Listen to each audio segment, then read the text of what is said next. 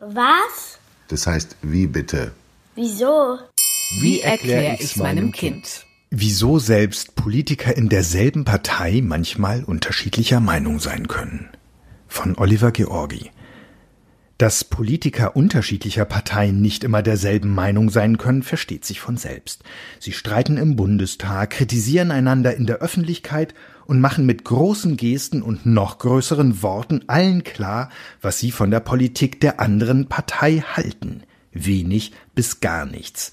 Das ist richtig so und gehört zur Demokratie. Schließlich müsste es ja gar keine unterschiedlichen Parteien geben, wenn alle Politiker immer dasselbe denken würden. So hält eine konservative Partei wie die CSU in der Regel nur wenig von einer linken wie der Linkspartei, weil die Unterschiede in Politik, Stil und Weltanschauung zu groß sind. Und ein Politiker der FDP wird nur unter größten Schmerzen öffentlich sagen, dass ein Kollege von den Grünen doch eigentlich recht habe mit seiner Forderung, die Arbeitgeber endlich stärker zu regulieren. Aber was ist mit Politikern, die in derselben Partei sind? Die haben doch sicher immer die gleiche Meinung, sonst könnten sie schließlich nicht zusammen in einer Partei sein, oder? Nein, so ist es natürlich nicht.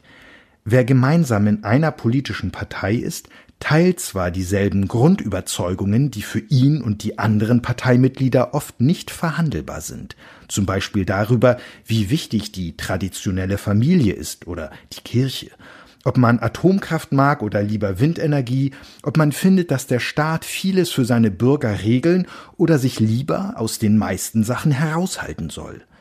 Aber innerhalb dieser Leitplanken, in denen sich die politische Ausrichtung einer Partei bewegt, da gibt es sehr wohl unterschiedliche Meinungen, weil selbst die engsten Parteifreunde trotzdem unterschiedliche Menschen sind.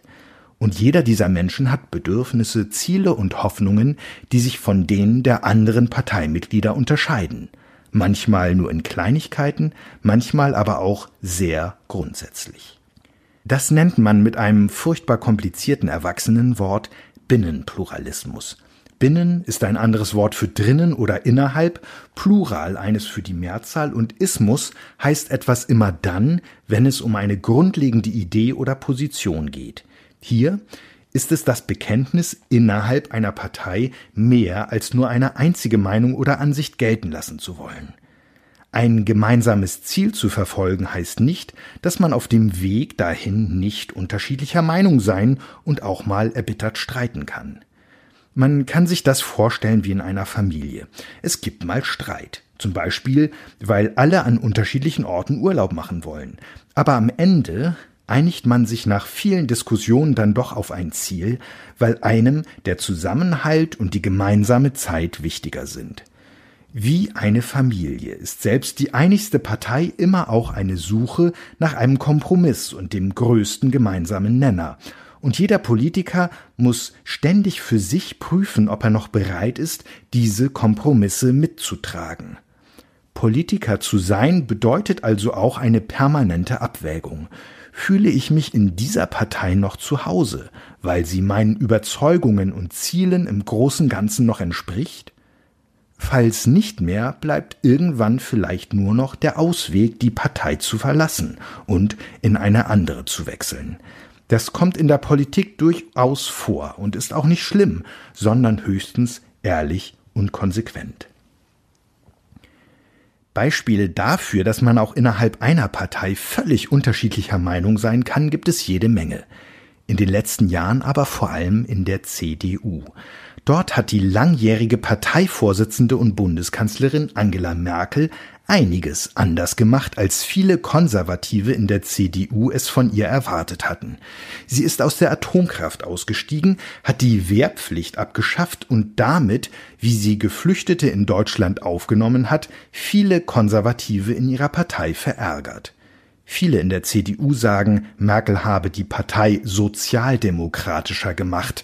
Dabei ist die Partei, hinter deren erstem Buchstaben sich das Wort sozialdemokratisch verbirgt, die SPD, seit Jahrzehnten der ärgste Konkurrent der CDU.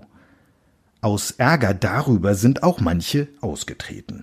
Doch die allermeisten in der CDU stehen weiter fest hinter Merkel, weil sie sich mit ihrer Partei trotz mancher Kämpfe weiter identifizieren und Teil dieser Familie bleiben wollen. Eine Familie verlässt man schließlich nicht leichtfertig, nur weil man mal anderer Meinung war. Es gibt aber noch einen anderen Grund, warum auch Politiker einer Partei manchmal unterschiedlicher Meinung sind, weil sie sich ganz bewusst abgrenzen wollen. Das kann man gerade bei Armin Laschet beobachten, dem neuen CDU-Parteivorsitzenden. Vor ein paar Tagen hat er heftig kritisiert, dass beim Kampf gegen das Coronavirus immer neue Grenzwerte festgelegt würden und sinngemäß gesagt, die Politik bevormunde die Bürger.